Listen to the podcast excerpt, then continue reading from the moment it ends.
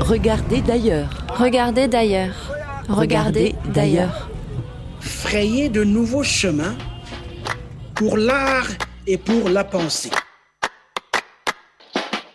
L'Europe n'est plus le centre de gravité du monde. Ça veut dire que le monde rejoint ses propres diversités et qu'il faut les assumer toutes. Il faut que les choses changent. Quoi.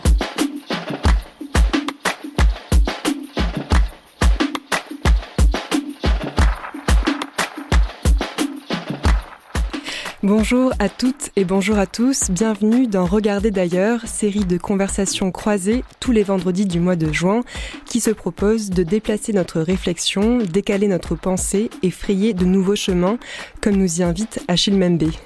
Radio Grenouille vous propose des temps communs pour écouter les paroles d'artistes et d'opérateurs culturels africains ou travaillant en lien avec le continent. Aujourd'hui, la saison Africa 2020 s'ouvre enfin à la friche de la Belle de Mai après des mois d'attente et d'incertitude. Enfin, la friche est bel et bien le quartier général à Marseille de cette saison culturelle sur le territoire métropolitain et d'outre-mer et dont la grenouille est partenaire. Un temps, quelques mois qui ont pour vocation de présenter le point de vue de la société civile africaine du continent et de sa diaspora et de tisser des liens justes et pérennes pour l'avenir. Les lignes directrices de la saison nous ont guidés dans nos réflexions. À l'occasion de quatre conversations, nous allons nous intéresser aux nouvelles formes d'écriture, aux manières plus équitables de diffuser la création, aux liens entre musique et engagement, et aux mobilités, le thème de ce premier plateau. Les mobilités pour raconter les mélodies qui voyagent, les arts qui dérangent, les trajectoires étonnantes et les regards posés sur l'autre. Nous discuterons dans cette émission des mobilités intra- et extra-africaines, de la liberté de mouvement, des artistes et des opérateurs, des circulations et des liens à tisser. Une conversation séparée en deux parties. La deuxième questionnera la diaspora africaine en Europe, l'afro-descendance et les territoires de ses imaginaires, avec Pina Wood, Katia Kameli, Denetem Twambona et Mayami Hindou. Et pour commencer cette émission, une partie consacrée aux mobilités des artistes africains. Nous aurons le plaisir de discuter avec Amina Mourid qui est avec nous par visio. Bonjour Amina. Salut, bonjour tout le monde. Vous êtes chargée du projet du collectif Think Tanger, plateforme créée en 2016 qui organise des recherches participatives autour des arts visuels, du design, du graphisme et des pratiques urbaines centrées donc sur la ville de Tanger. Et Think Tanger a créé avec Doualart au Cameroun l'exposition Zone Franche avec et à l'Institut des cultures d'islam à Paris qui est devenu le quartier général euh, de Paris à la Goutte d'Or pour cette saison Africa 2020. Et euh, l'exposition est ouverte jusqu'au 1er août 2021. Julie Kretschmar, bonjour. Bonjour. Vous êtes metteuse en scène et directrice des bancs publics à la friche, les bancs publics qui organisent le festival Les Rencontres à l'échelle, dont la 16e édition débute le 15 juin et dure jusqu'à l'automne. C'est un festival d'art vivant et une plateforme d'échange et de résidence entre Marseille et des artistes méditerranéens et africains. Merci à vous deux d'être ici pour cette première partie d'émission. Euh, après cette introduction, le moment est venu de saluer Stéphane Galland qui animera cette rencontre à mes côtés. Salut Stéphane. Salut Margot, le moment est venu de te saluer aussi. Euh, merci pour cette introduction à cette première partie, en effet, où on va parler de, de mobilité, mobilité physique à l'intérieur et hors du, du, continent, et mobilité aussi pour euh, résumer des imaginaires. Alors l'Afrique est un continent où les artistes, depuis euh, le lendemain de l'indépendance, euh, des indépendances politiques, ont, ont affirmé des volontés d'indépendance créative. mais est-ce que c'est justement cette dimension qu'on va interroger si l'essentiel des mouvements sont, et des migrations sont internes au continent. Malgré cela, euh, pour, le, pour les artistes, en général, pendant longtemps, il y a un rapport obligé à l'Occident, que ce soit au niveau de, des termes, de la définition de, de l'histoire de l'art, mais aussi en termes de diffusion ou de construction de carrière. Alors, est-ce que ça a changé? Euh, De nombreux fonds de mobilité existent par des différentes fondations, institutions, etc. Euh, Qu'en est-il? Et je me tourne directement vers Amina Mounir, euh, avec qui on est en pleine circulation puisqu'elle est avec nous en visio de la Guyane euh, française et qu'on euh, va se transporter du côté de Zone Franche au pluriel. cette exposition donc à la Goutte d'Or que vous avez commissionnée, Think Tanger, Doualart et l'Institut des cultures d'islam. Donc rebonjour Amina. Et ma première question, je voulais te... Oui, euh, pour, pour créer cette exposition, euh, ça a commencé avant même de définir un thème par une circulation que vous avez opérée, euh, les, trois structures qui ont commissionné l'expo, entre donc les trois territoires. vous êtes trois centres d'art qui êtes ancrés sur vos propres territoires et vous êtes posé dès le début la question du rapport à l'Europe pour une exposition qui allait proposer depuis Paris un regard euh, sur le continent. Je voulais savoir euh, comment vous vous êtes situé par rapport à cette euh, question dès le début du projet. merci déjà Stéphane pour l'invitation. Je vais ouvrir une toute petite parenthèse que je vais refermer tout de suite parce que tu, tu parlais de, la période d'indépendance et des mouvements euh, artistiques qui souhaitaient se redéfinir par rapport à l'Europe. Juste pour préciser que ça se s'est passé avant l'indépendance. Voilà. Je pense qu'on aura l'occasion de, ah, voilà, avant les mouvements d'indépendance et même pendant les, les luttes d'indépendance, il y a eu des vrais mouvements artistiques pour euh, se réapproprier euh, la scène artistique de nos pays, nos propres codes culturels, artistiques. Et je pense que c'est important de, de, le préciser. Tout à fait. Et pour revenir du coup sans transition à l'expo Zone Franche, effectivement, quand on a postulé, parce que c'est un appel à projet Africa 2020, quand on a postulé à ce projet et quand l'Institut des cultures de l'islam nous a invités, Doualart et euh, Fini Tanger, euh, disons qu'on est parti avec la volonté de travailler ensemble, de coproduire et de co-réfléchir à cette exposition sans avoir de thématique précise, sans, avoir, sans savoir réellement où est-ce qu'on allait. On a postulé avant tout avec une méthodologie. Si on reprend un petit peu le, postulat d'Engone Foll, la curatrice en chef euh, de Africa 2020. L'idée, c'est l'Afrique qui parle à l'Afrique.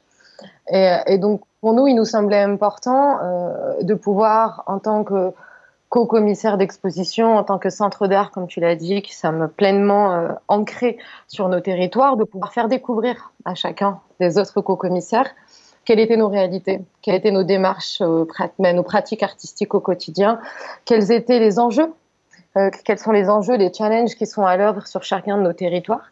Et pour ça, donc effectivement, on a organisé une série de workshops. Donc chaque commissaire a invité les deux autres structures pendant une semaine sur le territoire.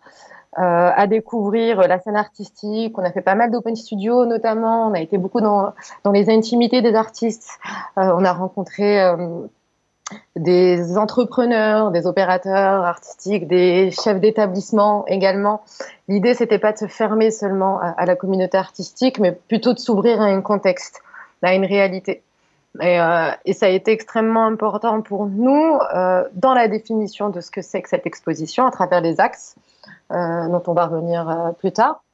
Et aussi pour, euh, je pense qu'en fait, cette première euh, étape, c'était avant tout se déplacer en tant que curateur, mais se déplacer intellectuellement, émotionnellement, sensiblement, esthétiquement à l'extérieur de nos, de, nos réalités euh, pour entamer ce processus de co-création.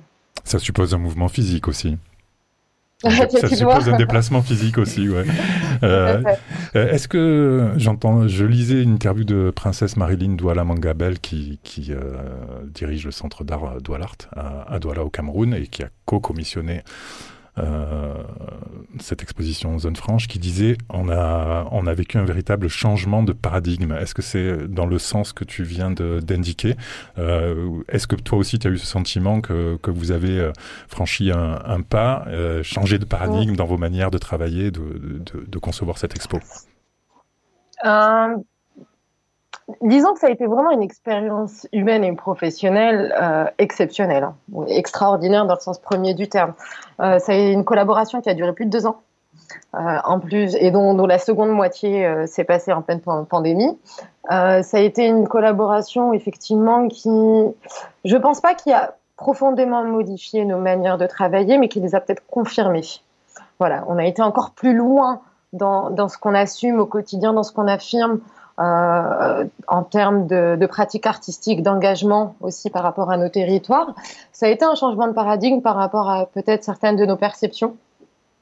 parce que c'est aussi des territoires qu'on ne connaissait pas ou qu'on ne maîtrisait pas forcément. Et là, je parle de, Douala, par exemple, où ça a été une expérience assez exceptionnelle. Mais même Paris, moi qui suis ben, parisienne d'origine, j'ai redécouvert la Goutte d'Or à travers, à travers ce projet. J'ai redécouvert la Goutte d'Or et je pense que j'ai redécouvert, ou peut-être même découvert tout simplement de manière plus fine, plus intime, plus, plus, euh, plus, de manière, ouais, plus fine, euh, ce que c'était réellement les liens qui existent entre ces trois, euh, entre ces trois territoires. Et en ça, effectivement, oui, il y a eu un, vrai déplacement en tout cas, conceptuel et, et émotionnel. Un des aspects des zones franches, euh, je pourrais dire pour, pour schématiser un petit peu, c'est la volonté de créer un espace un peu autonome et qui, qui, figure un petit peu euh, l'utopie panafricaine quelque part aussi. Et ça, ça, passe notamment par le fait qu'on doit échanger ses euros contre des afros pour pouvoir euh, opérer des transactions euh, à l'intérieur de l'exposition, ou encore que qu'est distribué un passeport universel, le, le, le, Global Pass, aux, aux, visiteurs de l'exposition. Ce, ce, type de ce type de collaboration et la, la création de cet espace qui finalement rejoint une utopie panafricaine, elle, est, j'imagine, difficile à opérer en dehors du cadre de ce type de gros événements avec les financements et les moyens que cela suppose, non? Hmm, Je ne suis pas forcément convaincue. c'est pas forcément mon point de vue. D'accord, tant mieux, c'est ce que j'espérais. Hmm. Euh, disons déjà que je ne pense pas qu'on est. Euh, notre postulat de base, c'est pas de recréer un, euh, une utopie panafricaine clairement, plutôt de recréer une utopie artistique euh, esthétique, disons. Euh, je crois que la question du panafricanisme, bien évidemment, euh, elle est inhérente hein, à, cette exposition. Elle la traverse de, différentes manières, mais pas seulement. Je crois que c'est avant tout un, statement politique, une forme d'engagement. Si on remonte un petit peu la boucle, dès le départ, ce qu'on s'est dit, c'est qu'on ne voulait pas tomber dans, le pathos un peu euh, entre guillemets euh, misérabiliste de l'immigration. C'est pas ce qu'on avait envie de transmettre. On avait envie de, pouvoir, avec les artistes et avant tout, de, permettre aux artistes de se réapproprier leur propre un, espace de, diffusion de leur propre création et de fabriquer leur propre récit.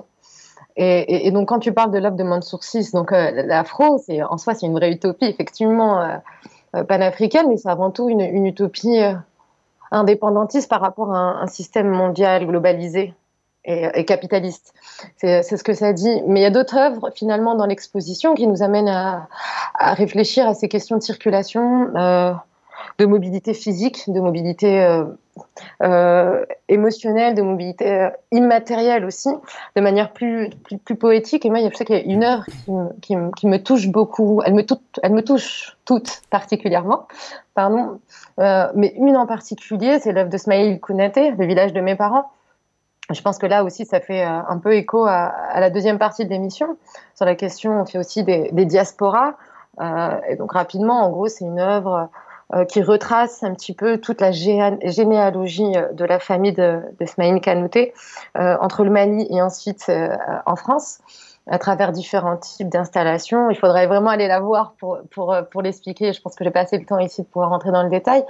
Euh, et là, finalement, c'est aussi en fait l'importance, l'héritage, la, euh, la, richesse de l'héritage, qu'il soit d'un point de vue patrimonial, qu'il soit du point de vue émotionnel, qu'il soit du point de vue de l'affiliation euh, familiale. Euh, donc voilà, c'est un peu tout ça euh, qu'on a cherché à explorer à travers cette exposition. Beaucoup plus euh, porter un regard de l'Afrique vers l'Afrique grâce aux, œuvres des artistes. Et je voudrais aussi préciser que c'est une exposition qui est dans les murs, mais aussi hors les murs. Et ça, c'est important. Pour nous, l'idée, c'était de prendre à, ben, à contre-pied finalement cette notion de zone franche, qui est aussi une notion extrêmement importante dans nos trois continents, euh, qui, sont des zones hermétiques, fermées, euh, placées sous le socle justement de, la course à, euh, à l'économie, au développement, à l'accumulation des richesses. Ici, finalement, c'est aussi une zone qui a été une zone de franchise avant tout entre nous, les co-curateurs, et avec le comité scientifique aussi, qui est aussi important, avec les artistes, et aussi une zone, au contraire, qui, euh, euh, perméable, voilà, qui, qui s'ouvre, qui, qui, qui, appelle, qui, est une invitation, euh, qui est une invitation à regarder le monde et à regarder sa finesse et sa sensibilité. une exposition en zone franche qui est visible jusqu'au 1er août, je crois. Hein, tout à fait. À l'Institut des cultures Et qui a d'islam. ouvert en pleine période de pandémie. Ça, je pense que c'est aussi important de, de, de, de, le mentionner et de, aussi de féliciter le travail de l'Institut des cultures d'islam. On a maintenu l'ouverture en février et on a fait des une visite virtuelle de l'exposition en live, euh, ce qui était aussi en soi euh, compliqué mais intéressant. Et effectivement, j'invite tous tous nos amis euh, qui nous écoutent aujourd'hui à aller visiter l'exposition. Voilà, que ce soit virtuellement, parce que la, visite virtuelle est très intéressante aussi, ou euh, physiquement à Paris. Euh, Julie Kretschmer, je me tourne vers toi, parce que c'est ce que disait Amina à l'instant sur la création d'un espace de, liberté, une sorte de, de zone franche, mais à l'inverse des, zones franches comme on les entend habituellement, qui ne soit pas une enclave, mais au contraire une zone d'ouverture. C'est un petit peu ce que tu essayes de faire autour des arts, de la scène, de la performance et, et, et euh, des, arts vivants scéniques avec les rencontres à l'échelle dont la 16e édition s'ouvre là le 15 juin. Euh, en toi travaillant le lien euh, à travers la Méditerranée hein, entre le continent et puis notre rive ici depuis 16 éditions maintenant. Donc tu as eu l'occasion d'éprouver directement cette, ces, les problématiques liées à, la mobilité. Et notamment, je voulais savoir peut-être sur, sur une, dimension euh, un petit peu, euh, euh, entre guillemets, logistique et, et sur la question de la mobilité effective des, artistes, puisque toi tu invites des compagnies pour des, des créations, des coproductions, etc. comment est-ce que tu as vu évoluer la situation et comment cette saison Africa 2020 se, se distingue peut-être des, des, autres éditions dans ce qu'elle a pu faciliter? Ou pas? Alors, je vais répondre à la dernière question, parce que la première m'intéresse, la question de la zone franche ici. Euh, alors, comme ça fait une quinzaine d'années qu'on invite des artistes, euh, beaucoup qui travaillent et qui vivent dans le continent africain, la question de la mobilité, elle, euh, alors elle recouvre plusieurs questions. La première, c'est celle des visas. aussi paradoxal que ça puisse l'être, et j'ai pourtant beaucoup travaillé, notamment avec l'Algérie. Bon, c'est un travail acharné, passion, il faut comprendre. Un refus de visa, c'est discrétionnaire, il n'y a pas grand-chose à faire. Euh, mais je ne suis pas sûre que les artistes soient ceux qui sont dans les situations les plus difficiles. Ça ne veut pas dire que c'est simple. Mm-hmm. Voilà. Euh, voilà. Évidemment que la saison... Mais bon, comme il y a eu cette pandémie, enfin comme il y a cette pandémie... Euh, voilà, ce qu'on aurait pu dire initialement, c'est-à-dire de se dire que c'était un blanc-seing pour que des gens circulent. Enfin, moi, c'était mon, mon premier désir, c'était d'inviter des gens qui n'étaient jamais venus. Voilà. C'était euh, voilà, c'est ce que j'avais dit à Anne c'était ce que je voulais faire. Voilà. Et pas une question de jeunes artistes ou etc. Des gens qui n'étaient jamais venus, qui n'en avaient jamais eu l'occasion. Parce que contrairement à ce qu'on pense, et c'est une chose euh, dont tu discutais avec Amina tout à l'heure, euh, moi j'ai des tas de copains qui travaillent, qui ont des professions artistiques et qui ne sont jamais venus en Europe et qui ont une quarantaine d'années qui n'en ont pas particulièrement envie. Ils ont envie d'aller en Amérique latine, ils ont envie d'aller en Asie, ils n'ont pas envie d'aller en Europe. Et c'est pas forcément un rejet, mais c'est. C'est pas le passage obligé. Mm. Non, non. C'est. Alors, ça, c'est une question qui est très ambivalente. Elle, est compliquée. Voilà. Il y a, il y a le discours là-dessus. Mm-hmm. Et le discours, il n'est pas univoque. Euh, selon où on est, selon. Et où on est, c'est polysémique. Hein. Où on est en termes de pays, où on est. Euh, dans sa carrière, enfin comment on est situé, etc. Mais que, que ça ne soit plus le passage obligé, je pense que c'est très ancien. Voilà. C'est depuis très longtemps. Euh, après, qu'est-ce que ça voudrait dire un passage obligé? Est-ce que c'est, est-ce qu'on parle de légitimité? Est-ce qu'on parle de d'économie?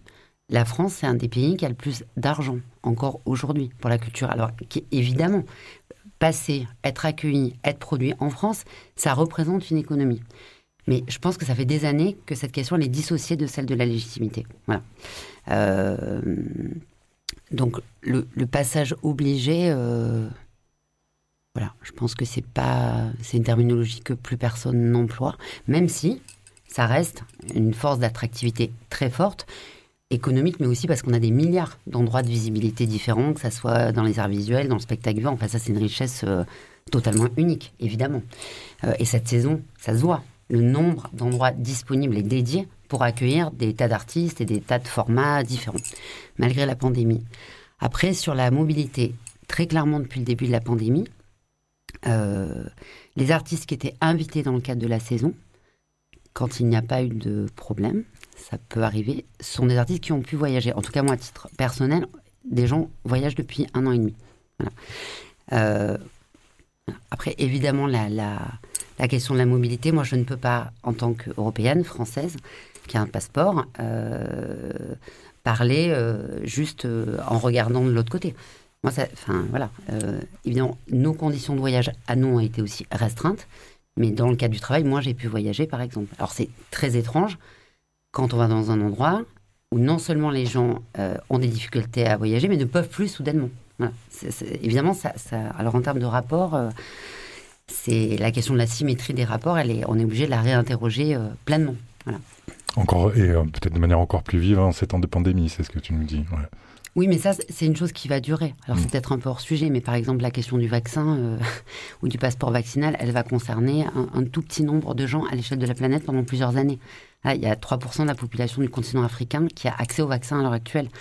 Donc, euh, voilà. Euh, quand bien même l'instauration d'un passeport vaccinal, ça voudra dire ça. Ça voudra dire une nouvelle ère d'inégalité absolue dans la question des voyages. Parce que même quelqu'un qui est invité, qui a les moyens et qui en a l'habitude, bah, il n'aura pas son passeport vaccinal dans l'année qui arrive. Voilà. Donc, euh, je pense qu'on n'est pas au bout. Hein. Enfin, on est très, très. Voilà. bien sûr que les choses ont changé, mais cette pandémie, elle repose ces questions-là de plein fouet. Et je ne suis pas sûre qu'elle soit... que ça soit traité de manière. Euh, enfin, très novatrice de ce point de vue-là. Margot Tu, parlais de l'expression euh, zone franche qui t'inspirait en tout cas, une expression que, que, Stéphane a utilisée aussi en rapport avec euh, l'exposition d'Amina. Qu'est-ce que ça t'inspire, cette expression? Euh, Ce que nous, on essaye de faire euh, dans ce festival, en tout cas qui s'est toujours travaillé depuis 15 ans en aller-retour, c'est-à-dire, et principalement les miens, à vrai dire, et ceux de ma compagnie, dans certains pays où moi j'avais l'opportunité d'être invitée à travailler, non pas en tant que metteur, enfin non pas en tant que programmatrice, mais en tant que metteur en scène, ce qui, est, ce qui a été le plus fort, et en tout cas ce que je renouvelle comme expérience à chaque fois, c'est un, endroit de liberté. Euh, quand je dis liberté, elle n'est pas euh, mentale, mais de liberté du faire. Euh, parce que les choses, elles sont moins formatées, moins contraintes. Aussi parce que plus fragile, plus... Enfin, plus fragile, non, mais peut-être plus... moins, moins accompagnées avec, un, avec des règles incroyables. Donc moi, j'ai essayé de comprendre comment euh, quand une équipe européenne, même si elle est composée de gens qui habitent du continent, etc., mais réussit à traverser une période de création et à appréhender toutes ces zones euh, soudainement à défricher hyper nouvelles, c'est-à-dire que tout est possible, en gros, avec des contraintes, mais tout est possible. Comment, quand on invite des équipes ici, on ne se cache pas derrière un paravent qui serait de dire mais regardez, il y a une salle incroyable, une régie sublime, la climatisation, voilà mais une série de règles totalement démentes, euh, voilà, mais qui sont les nôtres, et que finalement la, soi-disant euh, richesse, ou en tout cas l'apport en, une espèce de zone de confort pour ces équipes-là, est juste en fait. C'est-à-dire comment en fait ce qui serait quelque chose qui viendrait soutenir un geste artistique, c'est-à-dire le, le faire en sorte qu'il soit travaillé dans des façon plus confortable et déployer voilà, des, des, possibilités techniques euh, bah, impossibles dans d'autres contextes. Mais comment cette chose-là, elle n'est pas contrariée par une série de règles euh, qui font que finalement, ça, soit ça trahit le geste, soit ça l'empêche, euh, soit ça le transforme, que ça le transforme. Le déplacement, c'est de la transformation. Et ça, c'est inévitable. Et c'est, ça s'appelle la métamorphose aussi. Ça peut être très positif. Mais que ça ne vienne pas dévoyer quelque chose ou appauvrir. Donc moi, j'ai quand même pas l'impression de fabriquer de la zone franche, mais de d'essayer d'être dans des endroits un peu, en tout cas pour eux, à, euh, à des choses qui viennent percuter euh, des règles, des façons de travailler euh, qu'on estime toujours absolument confortables et qui ne sont peut-être pas tant que ça, et en tout cas qui ne sont pas universellement confortables. Voilà. Ça, c'est des questionnements, donc, enfin, ça rejoint ce que tu disais, Amina. J'imagine que ce que vient de dire Julie sur euh, enfin, ce que vient de dire Julie, vous, dans la circulation entre ces, trois euh, lieux, Tanger, Douala, Paris, vous, avez été confronté aussi euh, et vous avez expérimenté ces, ces questions-là. Ouais. Tout à fait. Alors, je suis désolée, Julie, J'ai essayé avec attention ce que tu disais, mais la connexion n'est pas très bonne, donc ça a coupé parfois. J'ai raté quelques brives euh, de ce que tu disais, mais effectivement, moi, je, rejoins Julie en tout cas quand elle, parle de confort, effectivement, et en tant qu'institution. Euh, et ça fait aussi écho à la question que tu me posais tout à l'heure. Est-ce que, finalement, aussi d'avoir un budget confortable, euh, représente seulement ou donne seulement les conditions à, ce à, ce que le projet se fasse dans les meilleures conditions? Et non, et, effectivement, en étant un doualart à, à Tanger, Tanger qu'on connaît nous particulièrement, euh, il y a énormément euh, de comment dire de projets artistiques locaux. Et c'est toujours impressionnant d'ailleurs parce que quand on est en France, on a l'impression qu'on redécouvre à chaque fois l'Afrique à l'occasion de ces saisons culturelles. Alors que en fait, si on prend Doualart, il travaille depuis 1991 en organisant les Suds et en invitant des artistes du continent à venir intervenir dans les spectacles publics euh, camerounais. Ça, c'est quelque chose d'important. Et effectivement, c'est la condition du, cette approche du confort, pour moi, elle est intéressante parce que c'est aussi comment on déplace les règles établies. Si on revient à la question des financements, euh, on est quand même vachement financé par des projets européens, mine de rien, sur le, sur le continent. On, a l'opportunité, je dirais, de, pouvoir demander des financements européens qui nous imposent de certaines, certains critères, certaines normes. Et c'est aussi euh, tout l'enjeu pour nous, opérateurs du continent, de pouvoir s'en détacher et de faire autrement. Euh, de faire différemment, de faire avec nos propres moyens, de faire au, local. Alors c'est peut-être un luxe pour certaines organisations, bien évidemment. Euh, mais il y a d'autres manières de faire qui sont possibles euh, et c'est ce qu'on essaye de réinventer aussi au quotidien. Et moi, je trouve, en tout cas, je suis extrêmement alors peut-être pas optimiste, mais voilà, je suis assez positive quand je pose un regard aussi sur la jeune création au Maroc, par exemple, qui, malgré ce contexte de pandémie et autres, et bien avant, et avec la, et encore plus avec la régulation des visas, l'externalisation des frontières. Euh, finalement, on n'est plus seulement dans cet attrait vers l'Union européenne aujourd'hui ou vers l'Europe. Il y a avant tout une vraie euh, mobilité africaine qui existe et qui continue à se confirmer. Euh, une mobilité aussi avec d'autres régions du monde et notamment le monde arabe en ce qui concerne euh, l'Afrique subsaharienne. Euh, il y a énormément de plateformes qui existaient déjà dans le passé et qui continuent aujourd'hui voilà, d'émerger. Quand je parle des plateformes, c'est des plateformes de diffusion, c'est des salons d'art, des foires d'art contemporain, foires d'art contemporaine, pardon. Et donc, je pense que pour moi aussi, Africa 2020, c'est l'opportunité de se dire que l'Europe n'est plus au centre de tout ça. Et ça, c'est important. Voilà. Et que ça, ne l'a peut-être jamais été finalement si on en revient à la création de la création artistique. Et, je voulais bah, rebondir sur ce que tu disais en, introduction, mais euh, dans les années 60 au Maroc, on a tout le mouvement de l'école de Casablanca qui, euh, qui amène aussi à réfléchir à la question du design et du critère des design, des, codes esthétiques du design en se les réappropriant et en les reconstruisant à partir euh, des savoir-faire vernaculaires au Maroc. Donc ces mouvements ont toujours existé. Et je pense que c'est important aussi de, euh, qu'en, France, on a un petit peu cette humilité finalement euh, de, de, poser ce regard-là sans se, sans se dire que on a encore le centre de, de cette création et de cette réflexion. Alors, euh, du point de vue artistique, Zone Franche, c'est aussi l'exposition que vous proposez. c'est aussi euh, un endroit où les artistes euh, nécessairement ont mis en avant euh, ce qu'il y a d'informalité, de, de, résistance, de résilience, de contournement des normes dans cette, ces espaces de, de, de circulation hein, qui sont souvent aussi des, des, des, grands centres urbains. Ça me fait penser à la porosité dont, dont parlait Julie aussi, qu'elle qu'elle essaye de, de, créer dans, dans, le cadre des rencontres à l'échelle et du travail qu'elle peut faire dans, dans l'échange qu'il y a avec le, euh, le, le, continent. Et c'est aussi l'invention d'autres mondes qui sont, qui sont un peu en marge du, du, du monde réel, quoi. C'est... Mm. Oui, pardon. je croyais que tu allais... Euh, non, non, je souris parce que... Alors moi, je dirais en marge, non, je dirais au, plein centre, en fait, de, ce, de ce monde réel. Si, si, si euh, et je ne sais pas, peut-être que Julie voulait intervenir, mais si on, on questionne la, si on aborde la question de l'informalité, notamment sur notre, territoire, en tout cas marocain, l'informel n'est pas à la marge. L'informel est l'autre côté de ce que le formel et l'informel fonctionnent mm. ensemble. Mm. Au contraire, c'est pas c'est au centre, c'est en, parallèle, c'est à côté, mais ça fonctionne ensemble. Euh, Julie, de ton côté, euh, Est-ce que euh, tu, tu, as pu aussi, au fil de ces 15 années, voir une évolution dans les différents territoires du continent que tu as pu explorer ou tu as pu travailler? Euh, en matière de... Euh, puisque Amina précise, enfin, précisait que ce mouvement existe depuis longtemps, mais qu'il y a, une, il y a une, eu ces, ces dernières décennies, disons, une véritable, des véritables forces de structuration avec des centres, des foires, des, des salons. Euh, Est-ce que toi, tu as pu constater une, une, évolution en ce sens sur les différents territoires? Alors j'imagine très divers en termes de, de réalité pour l'expression artistique. quel regard tu portes sur, sur cette dimension-là? Qui, qui, est essentiel à la circulation aussi. Hein, oui. Alors, j'ai un, entre les territoires. Ce que je vais dire là, ce sont des impressions. Voilà, oui. Je veux vraiment faire attention à, à, garder. Euh, euh, oui, je te demande pas une analyse. Non, non, hein, c'est pas sûr. une question ouais. d'humilité ou d'appréhension parce que je suis européenne et que j'aurais pas le droit d'avoir un avis là-dessus. C'est pas du tout ça.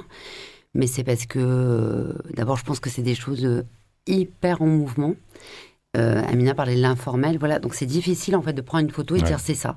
Ce que je sens et je, je ne vais parler que de ce que j'ai expérimenté clairement, pas de ce qu'on me raconte. Euh, en tout cas, ici on parle du spectacle vivant, donc il y a un fonctionnement quand même assez différent de celui des arts contemporains. L'histoire, par exemple, du théâtre dans les quelques pays où j'ai l'occasion d'aller travailler régulièrement, donc c'est pas tous les pays, mais effectivement qui sont pas représentatifs, mais qui sont des contextes. La RDC, le Burkina Faso, c'est assez différent quand même. Le Caire, c'est voilà, euh, c'est, ce sont des endroits quand même Mhm. où les économies, les récits portés, les traditions sont différentes. En tout cas, par exemple, en Afrique de l'Ouest et en Afrique donc francophone majoritairement, euh, il y, y a eu pendant très très longtemps et depuis très longtemps un rapport à, tisser des façons de faire, par exemple du théâtre, très ensemble. Voilà, il y a des, grandes histoires de collaboration et donc de choses qui ont laissé des marques très très fortes dans les façons de faire euh, là-bas Là, et qui sont très euh, mixées, hybridées avec euh, avec des gens qui ont eu l'occasion de travailler avec des équipes européennes, mais qui eux après ont monté des équipements, des équipes, des projets, des festivals, etc. Ce que je sens, parce que je l'ai vécu, c'est que depuis quelques années, et de la part d'une génération euh, qui est la mienne, hein, à vrai dire, donc un peu plus jeune que celles euh, qui ont inventé des grands événements en Afrique, c'est que, alors ils l'appellent, euh, ça peut s'appeler la sous-région, le panafricanisme, etc., c'est qu'il y a une volonté, clairement, et aussi pour creuser toutes ces questions et en fait affirmer des choses et les rendre possibles, que les événements soient très clairement et largement dédiés à des artistes africains. Voilà. Et, que la, et que la moitié de la programmation, par exemple, ou que la moitié des invitations ne soit pas euh, portée par des équipes européennes. Euh, et ça, en tout cas, dans les nouvelles directions avec lesquelles moi je travaille, c'est un changement même assez rapide, des 4-5 dernières années. Voilà. Mais je ne veux pas en tirer euh, de conclusions voilà, trop opatives, mais quand même, euh, ce que, ce que alors évidemment, j'imagine bien pourquoi. Euh, mais en tout cas, et j'imagine que c'est aussi une histoire avec des allers-retours, un peu voilà. C'est aussi une histoire qui est très euh, forcément très poreuse à l'état du monde. Voilà. Euh, la question de la pandémie, elle aura des conséquences. Des gens qui n'ont pas euh, voyagé pendant un an et demi et qui n'auront pas pouvoir voyager euh, pendant euh, plusieurs mois encore, voire ouais. plusieurs années. Évidemment que sur cette question-là, ça va fabriquer des choses. Mais par exemple, les festivals dont je suis complice depuis quelques années, en tout cas, ils ont quelques points communs. D'abord, de s'appuyer vraiment sur l'ultra-local, mais à tout point de vue. C'est-à-dire l'ultra-local dans son urbanité, dans son rapport au voisinage, dans le rapport à la petite économie d'un quartier, etc. Et donc, de faire aussi avec tous les gens, qu'ils soient professionnels ou amateurs, qui vivent dans ce quartier et qui vont donc participer de l'événement. Non pas le subir, mais le construire, en fait. Voilà.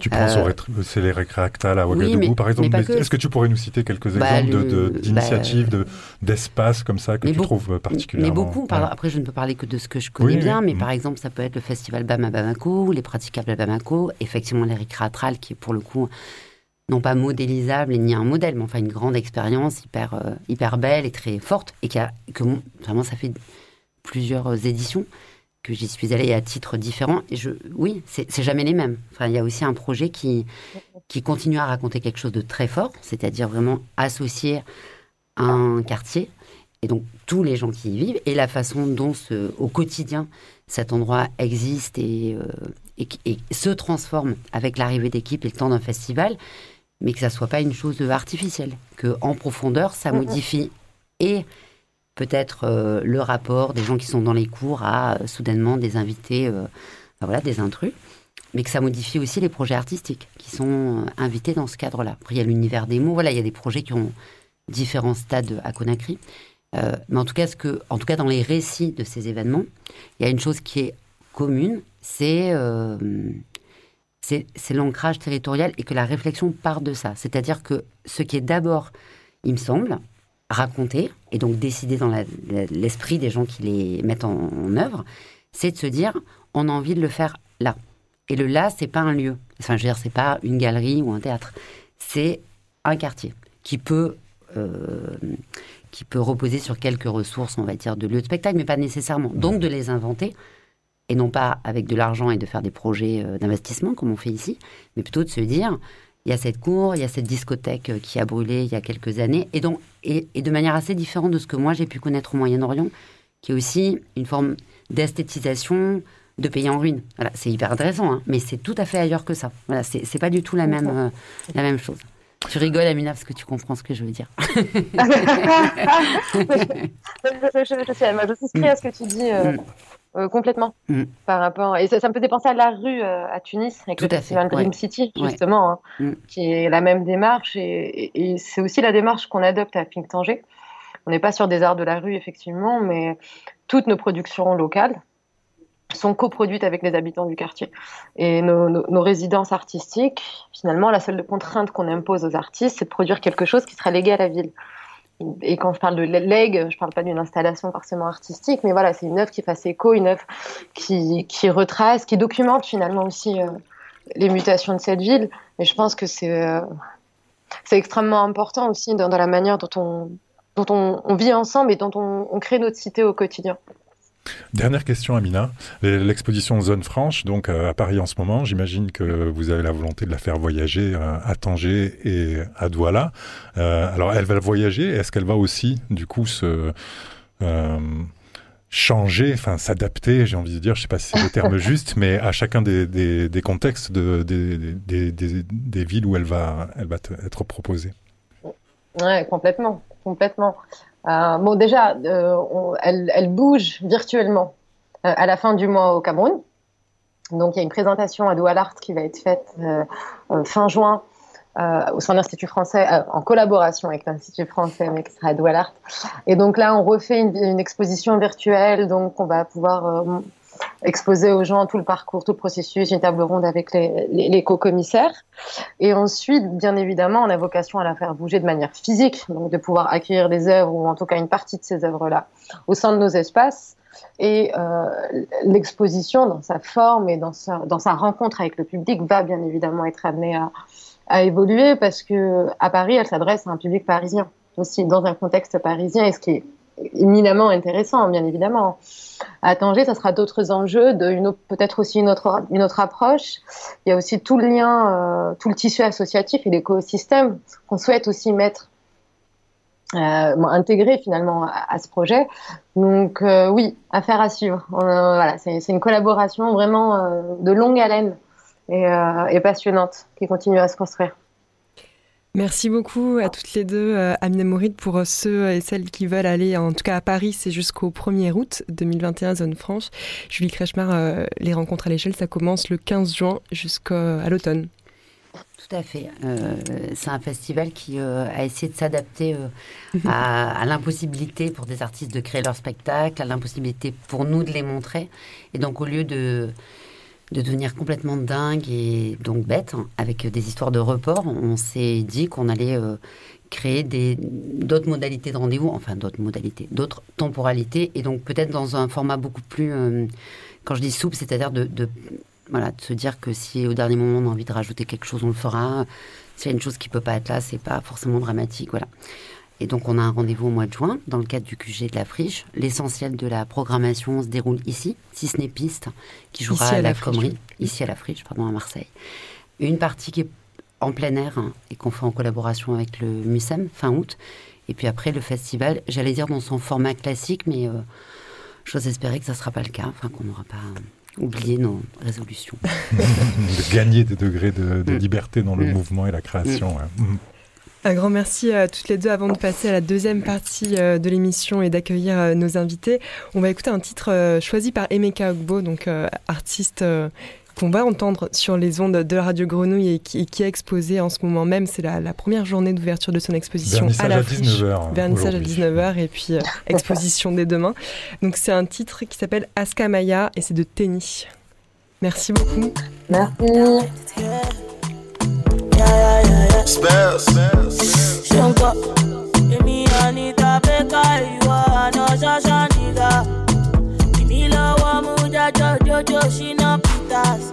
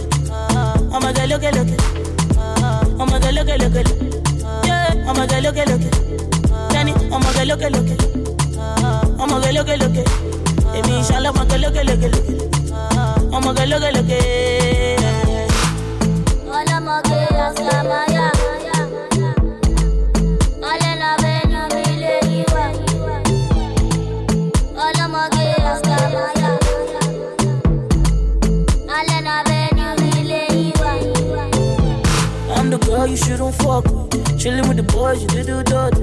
What? You telling her you don't fuck with? They mean you got on, you didn't fuck with. Listen, I'm the girl you shouldn't fuck with. Chilling with the boys, you shouldn't done this. Put your hands on some to do this. Send him like what you do this. Lordy, lordy, standing.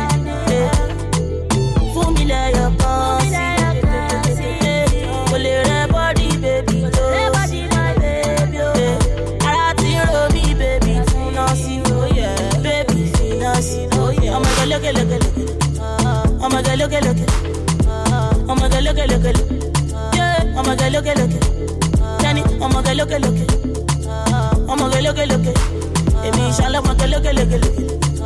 Oh my God, look, look.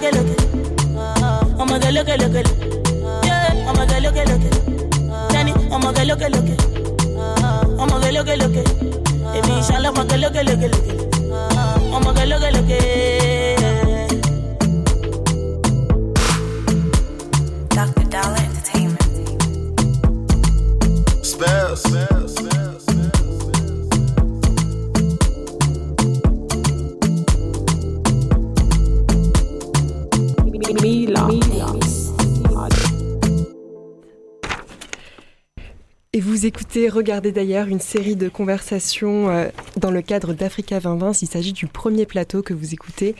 Et, euh, et ce plateau s'intéresse aux mobilités. On, en- on commence avec la deuxième partie euh, d'émission. La première était euh, assez intense et assez riche. La deuxième le sera tout autant. J'ai le plaisir, euh, donc cette deuxième partie, oui, je le répète, c'est plutôt consacré aux diasporas, à l'afrodescendance et à ses imaginaires. Il y a quatre invités euh, autour de la table.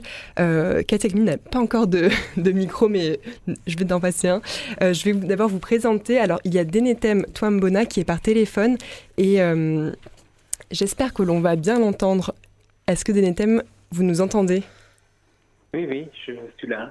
D'accord, parce qu'on a eu quelques soucis de connexion et on espère que, que ça, bien ma- que ça va marcher.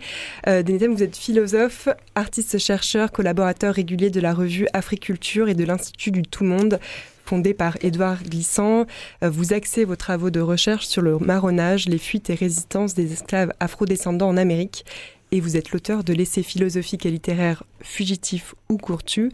Et très prochainement va sortir un nouveau livre qui s'intitule Sagesse des lianes.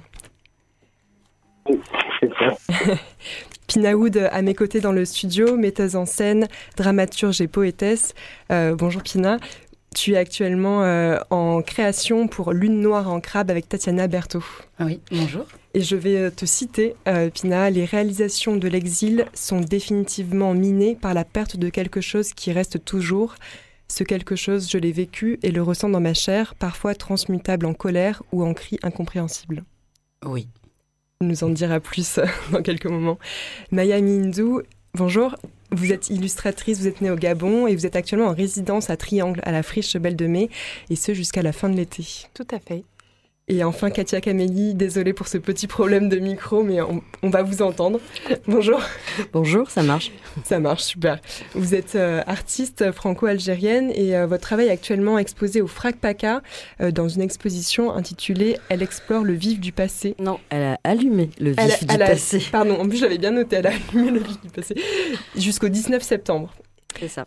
Et il s'agit d'une écriture visuelle de l'histoire algérienne en France et en Algérie. Exactement. Merci beaucoup euh, à tous les quatre toutes les quatre d'être euh, d'être ici pour cette deuxième partie euh, d'émission. Stéphane, je te laisse introduire.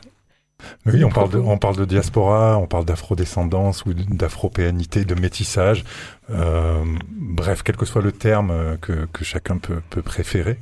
on parle d'être entre deux mondes, c'est-à-dire entre deux territoires, deux histoires, deux langues, souvent. Donc j'aimerais peut-être peut commencer euh, avec euh, chacun de nos invités à leur poser une question.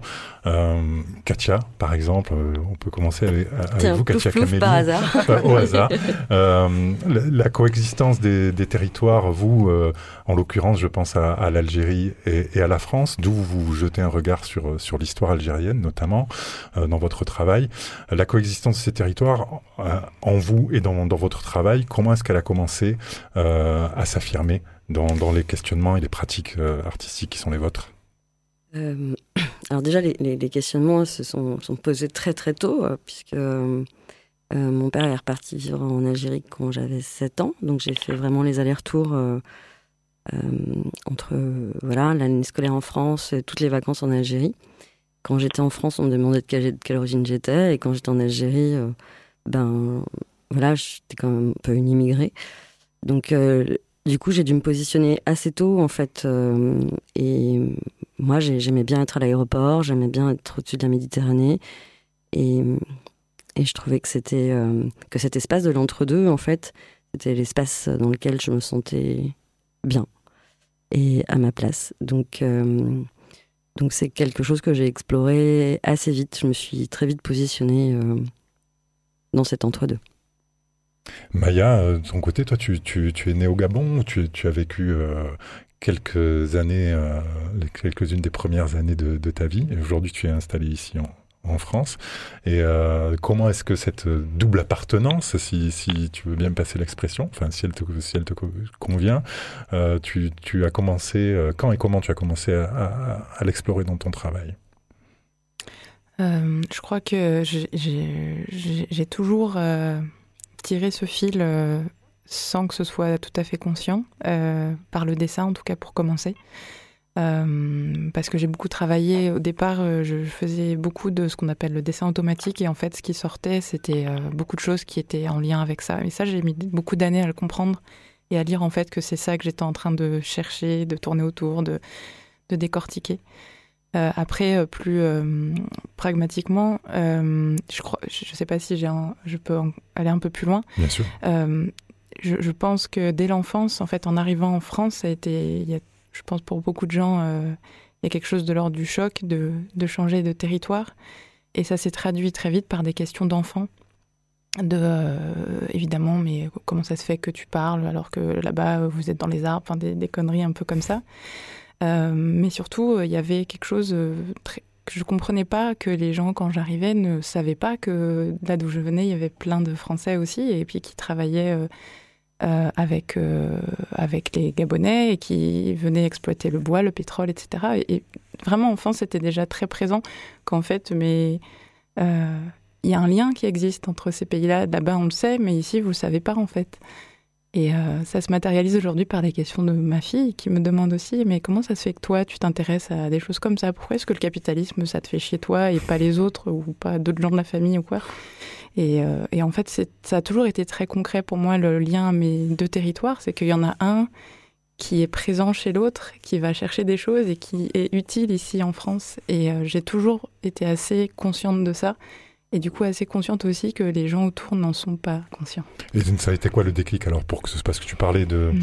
d'une démarche présente depuis longtemps de manière quasiment inconsciente. Ça a été quoi le déclic pour que ce soit conscientisé dans ton expression, dans ton travail artistique, s'il y en a eu un? Bien sûr. Alors, je pense que c'est. euh, j'ai j'ai fait un livre assez jeune, euh, ce qu'on appelle un roman graphique, donc où c'était un mélange de textes, de dessins, de bandes dessinées, et qui racontait ça en fait, qui racontait l'expérience de la frontière très profondément et l'expérience du déplacement.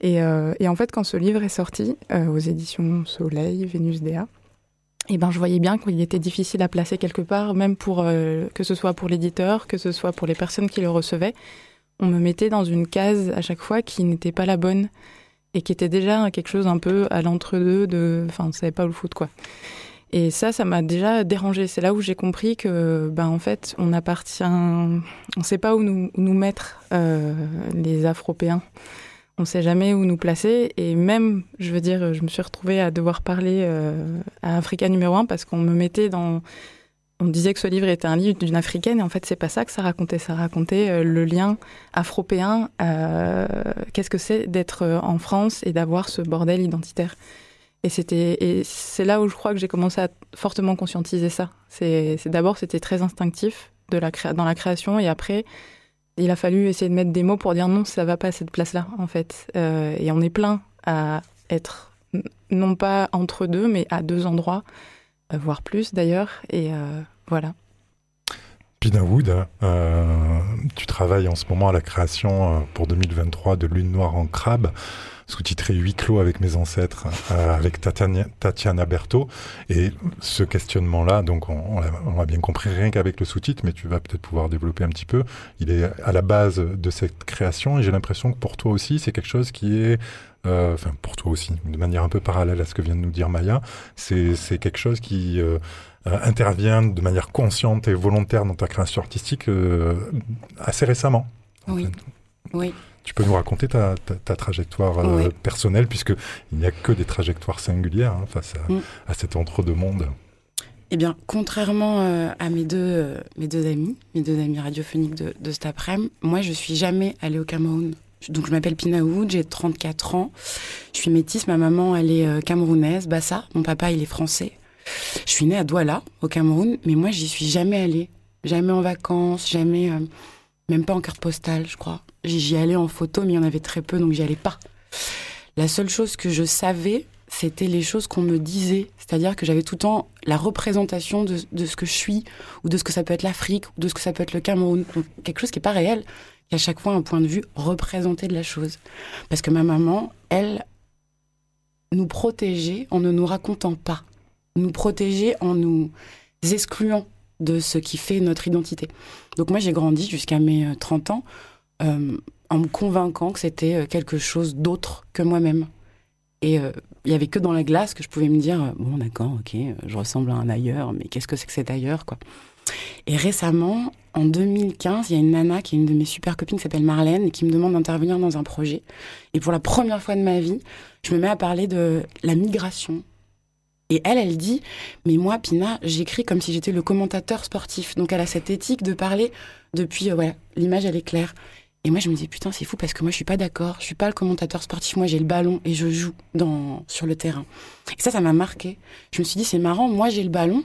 Moi, je dois jouer. Et moi, à aucun moment, dans aucun de mes projets, j'en ai parlé. Jamais. Jamais. Comme si c'était difficile ou comme si euh, ça me regardait pas. Il y a plein de raisons qui font que j'en ai pas parlé. Et là, récemment, euh, j'ai eu envie de secouer ma mère. De la secouer avec violence, en fait, parce que c'est violent. Et je lui ai dit, il faut que tu nous racontes, il faut que tu nous dises euh, l'arbre généalogique, il faut que tu me racontes mon arrière-grand, il faut que tu me racontes, parce que c'est un bout de moi auquel j'ai le droit. Et je l'ai secoué, c'est pour ça que le projet s'appelle Lune Noire en crabe, c'est que je dis, il faut éclater le crabe, il faut percer la carapace, il faut aller chercher la chair. Donc j'ai violenté ma mère en mars dernier au théâtre euh, des Bains-Douches, chez, chez Eva Doumbia, donc un endroit où je me sentais aussi à l'aise de pouvoir parler de ces choses-là.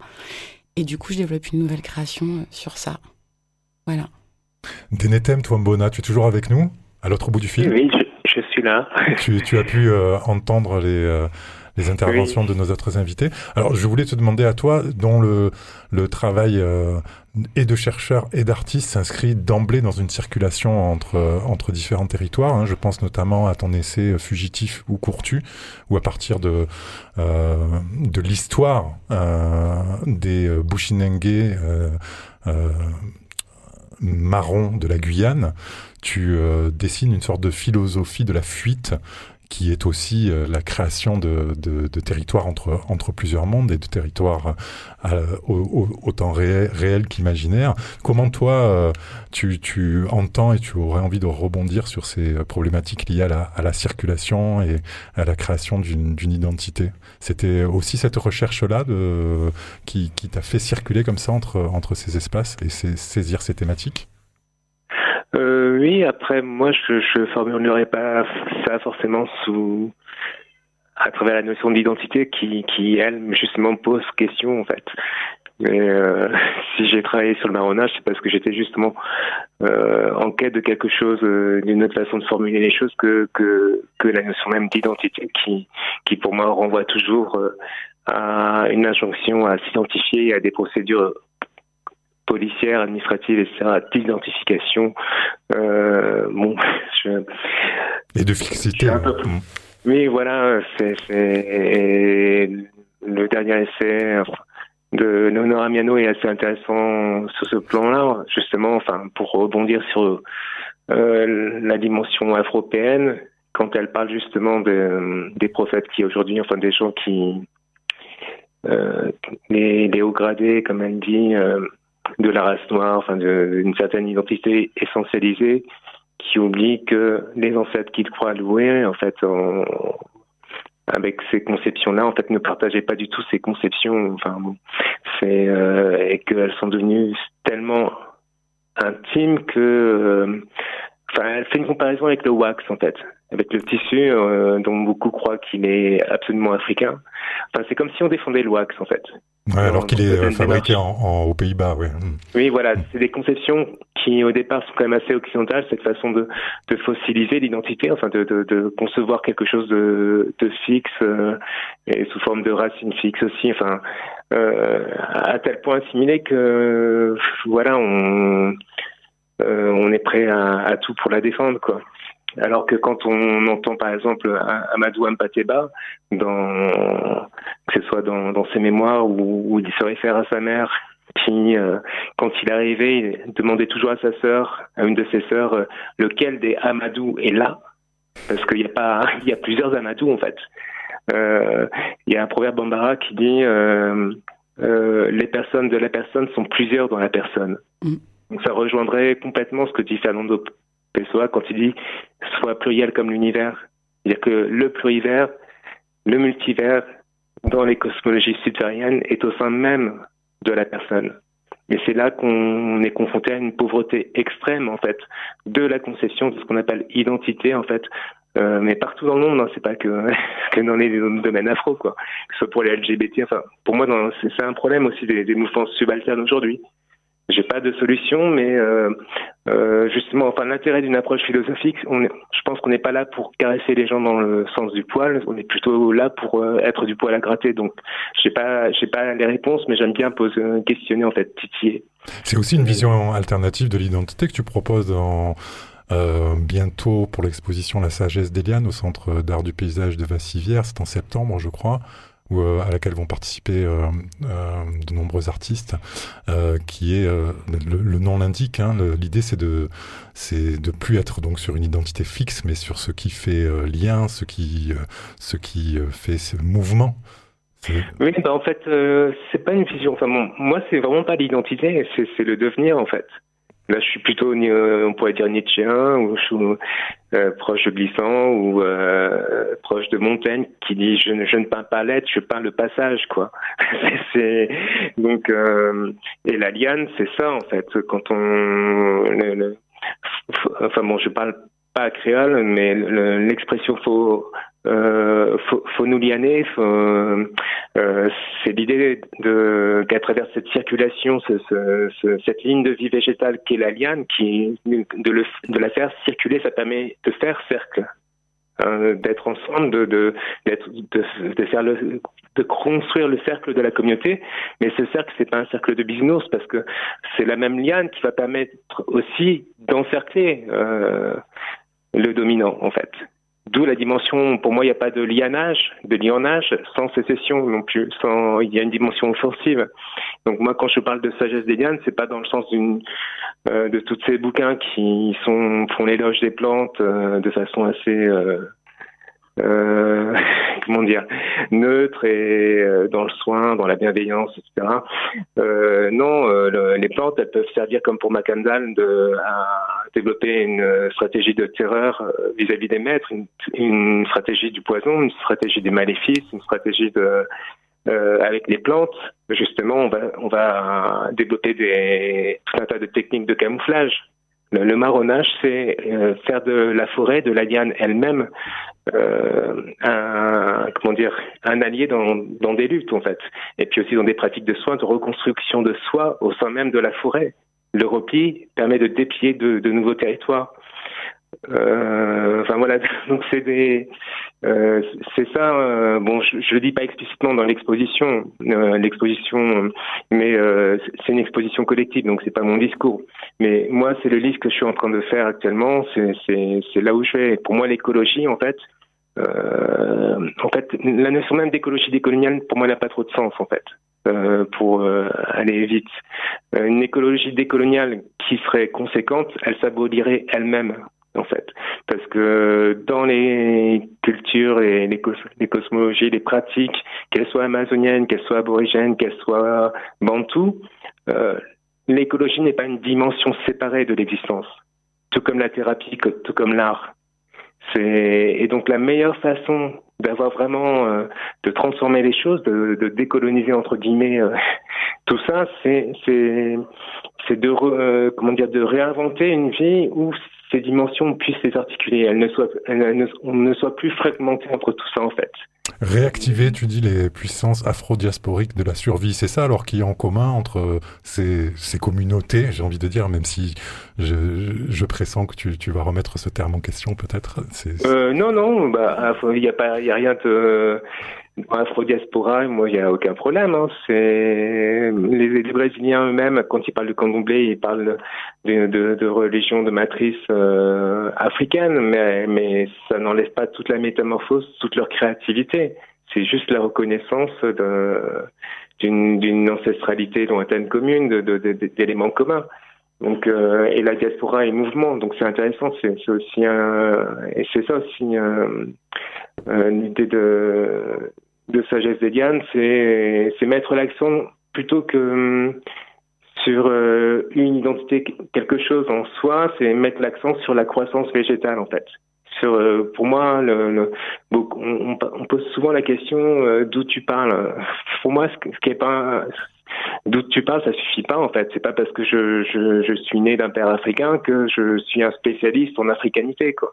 C'est ce qui est important, c'est qu'est-ce que nous avons traversé. On peut venir du même endroit et pas du tout avoir le, le même parcours et pas du tout avoir euh, fait les mêmes rencontres, euh, avoir pu s'enrichir de, de, tous les humus, de, de tous les territoires qu'on a traversés. Parce que la Diane, c'est aussi une traversée qui s'enrichit de ce qu'elle traverse et qui enrichit ce qu'elle traverse en fait.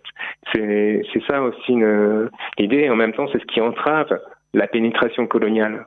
Enfin bon, je, je, bref, je, je joue sur euh, tout ça, sur toutes ces ambivalences, ces, ces ambiguïtés, et ça, euh, c'est-à-dire qu'on ne peut pas. Beaucoup de gens, euh, on a, il y a beaucoup de penseurs qui parlent de décolonisation, tout ça, mais quand on les entend, c'est le même langage. En fait, euh, c'est, on peut pas avoir une, un discours sur la décolonisation et avoir des formes aussi académiques et sclérosées en fait. C'est euh, enfin, bon. voilà donc. Euh, on ne détruit pas la maison du maître avec les outils du maître. C'est ça. Audrey Alors là, je suis ouais. totalement en, en accord avec hein, Tony Morrison. C'est pas Tony Morrison, c'est Audrey Lorde. C'est Audrey Lorde et c'est Pina Wood qui nous a transmis. Ah, pardon, euh, désolé. Alors, dans, dans, ce que tu dis des Netem, j'ai envie de. Pour moi, ça, me, ça fait écho avec, euh, avec le travail de, de, de, de Katia Camélie, vers qui j'ai envie de me tourner maintenant, notamment. Euh, l'exposition monographique que vous présentez au FRAC. il y a une, une, première partie qui s'appelle le roman algérien, où vous faites aussi, il y, y a cette dimension, j'ai envie de dire, de, j'allais dire presque de prolifération, mais j'exagère un petit peu. En tout cas, c'est une c'est une pièce qui est en, trois parties, hein, trois mhm. films, qui se répondent l'un l'autre en, en, cumulant, en confrontant des modalités de discours euh, et aussi de, de rapports à l'image qui sont, euh, qui sont différentes. Donc on a vraiment là aussi l'impression que euh, euh, tout ça sur l'histoire, sur l'histoire algérienne et sur la mémoire de l'histoire algérienne, on a l'impression quelque part que euh, dans cette manière de mettre en scène le travail de recherche que vous avez fait euh, sur sur cette histoire, cette iconographie, sur cette manière de cumuler les modes de discours, c'est peut-être la seule manière de, de, de toucher vers ou de tendre vers une le mot vérité est peut-être un peu fort, mais de tendre, de, créer du sens véritable. Euh, oui, donc il n'y a, pas, a pas une vérité, il n'y a pas, à mon point de vue, une diaspora, il y a des diasporas, il y a des vérités, il y a des histoires. Euh, c'est pour ça que j'utilise le terme euh, roman. Alors oui, effectivement, tout ce projet-là traite de l'histoire et de l'histoire franco-algérienne, mais ça va même au-delà, puisqu'en fait, je prends comme point de départ l'image. Et l'image, c'est effectivement euh, un espace de projection. Euh, et, tout part d'un kiosque à Alger qui se situe à côté de la dans une artère principale d'Alger, derrière la grande pote d'Alger, qui est un kiosque sauvage, euh, qui est tenu par une famille qui s'appelle la famille Hazoug, qui, est là depuis des années. J'ai toujours vu cet endroit. Et donc, j'essaie de, comme on est à la radio, j'ai essayé de donner des images par les mots. Et donc, en fait, euh, tous les matins, euh, Farouk Azoug vient avec des boîtes euh, contenant des images et il s'installe, c'est un kiosque sauvage, il s'installe sur les grilles de la Banque nationale algérienne. Et il vend des cartes postales originales, donc euh, de l'époque coloniale, euh, et puis euh, aussi des reproductions de personnages politiques, des reproductions de la ville en mouvement. Et tous les matins, en fait, il les place différemment. Donc c'est tous les matins, en fait, c'est comme s'il reconstruisait une histoire, enfin des histoires de l'Algérie. Et donc c'est assez beau. Moi, ça m'a beaucoup renvoyé à un penseur euh, un iconographe qui s'appelle Abby Warburg et, voilà qui, qui, tisse comme ça en fait des liens et comment en fait une image, la lecture d'une image peut modifier une autre image. Donc voilà, ça, commence comme ça et on, écoute une polyphonie de, de, voix et de, sur ce kiosque, puisque j'interroge des passants, des collectionneurs, euh, mais aussi des intellectuels algériens, des historiens, euh, des étudiants. Et, donc il y a aussi encore ces, différentes trames polyphoniques, voilà, de qu'est-ce que représente ce kiosque, pourquoi les gens vont là, pourquoi ils achètent des images, qui achète ces cartes postales, en quoi elles sont importantes. Et, et donc voilà, il y en a différentes réponses. Après, ça c'est donc le premier chapitre. Le deuxième chapitre, euh, c'est une mise en abîme du premier chapitre. On se retrouve donc, c'est des, donc il faut imaginer dans l'espace d'exposition trois petits cinémas dans lesquels euh, on peut on peut naviguer. Et, euh, et, là, donc, on est face à, on est re dans une salle de cinéma. C'est comme si je redonnais. Euh, donc, on vient de lire le premier chapitre, et puis on se retrouve face à une nouvelle lecture qui est donnée par Marie-Josée Monzin, qui est une grande philosophe des images, qui est née en Algérie, qui connaît cet endroit, euh, et qui nous recommande, en fait, qui nous donne son analyse euh, de ce qui vient d'être euh, dit, ce qu'elle a vu. et après, je la mets face à un concept qu'elle a développé dans un livre qui s'appelle Images à suivre, un concept qui s'appelle l'invu. L'invu, ce serait tout ce qui, ces images qui existeraient, mais qui n'auraient pas été données qui n'auraient pas été commentées. Donc là, j'utilise des rushs. Euh, des séquences euh, qui me tenaient beaucoup à cœur, mais qui ne rentraient pas dans ma narration du premier chapitre, et dont euh, deux séquences sur le drapeau algérien. voilà, par deux personnes différentes, une par Louisa Tilguilaris, qui était une ancienne combattante algérienne et qui a, euh, dont la mission était d'aller dans les maisons et d'expliquer aux femmes comment, à quoi ressemblait ce drapeau algérien, parce qu'il n'existait pas encore. Et donc elle décrivait comme ça cette image. Alors ouais, tu, tu vas mettre un, bout de, un bout de vert, un bout de blanc, et puis là tu as une étoile, et là tu as le croissant, et là faut que ça. Donc voilà. Mais en fait, chacun a imaginé, chaque, chacune de ces femmes a fait son drapeau algérien, et c'est les images qu'on voit dans les images de l'indépendance, en fait, tous ces drapeaux qui sortent. Et puis, euh, un monsieur que j'ai appelé le couturier parce que je ne connais pas son nom de famille, et qui, lui, a cousu euh, des drapeaux. Et alors, lui, euh, alors voilà, il, était, enfin, il est assez précis, enfin, il, est assez, il est assez rigolo quand il en parle. Mais ce qui est surtout très intéressant, c'est comment Marie-Josée Monzin, en fait, développe tout, ce qui tout ce qui se cache derrière ce drapeau. Et comment ce drapeau est une image qui peut rassembler tout un peuple, alors que ce peuple euh, voilà, enfin, qui a vécu euh, différentes colonisations, pas que françaises, hein, euh, et aussi, comme tout peuple, comme toute population, très, très diverse. Mais voilà, cette image, finalement, arrive à rassembler tout un peuple. Et dans le troisième chapitre, en fait, ce, donc, ce qui m'a énormément touché, c'est que c'est de la justesse de ses propos. Et c'est surtout quand, quand on a vu les premières images du Hirak en Algérie, la première chose qu'on a vue, c'est les drapeaux algériens qui sont ressortis. Euh, et, donc le troisième chapitre, lui, est plus, on la, retrouve à Alger, devant ce kiosque, c'est comme si elle était passée à travers l'image. Et, là, on va être euh, à, travers le, travail d'une photographe algérienne qui, elle, a documenté toutes les années 90. Euh, et qui du coup avec elle on re-rentre enfin c'est assez c'est pas du tout linéaire hein, on travaille on rentre on sort voilà il y a toujours une mise à distance en fait euh, qui est importante. Et, donc dans ce troisième chapitre, on rentre dans différentes histoires. Donc euh, cette photographe algérienne, Louisa Ami, qui a documenté toutes les années noires, ces images qu'on n'a pas vues, donc ces images invues. Et, donc elle rencontre Marie-Josée, qui les commente. Et puis à travers elle, on rentre dans le Irak, puisqu'elle est toujours photoreporter. Et donc on revoit ces images euh, du présent qui ressemblent fortement aux images de l'indépendance. Et donc il y a vraiment cette, notion que l'histoire, c'est une sorte de boucle comme ça, qui est tout le temps en mouvement. Et finalement, c'est très étrange. Enfin, c'est comme si on n'arrivait pas à apprendre de ces histoires. On, on, refait toujours un peu la même chose. On est, on est tout le temps en boucle, en fait. Donc voilà, ça c'est. J'essaie de, alors, je vais, je vais c'est juste, un peu dense, ouais. Mais pour, pour rebondir sur ce que vous dites, pour compléter aussi, puisqu'il y a une deuxième partie de cette exposition qui s'appelle euh, Stream of, Stories.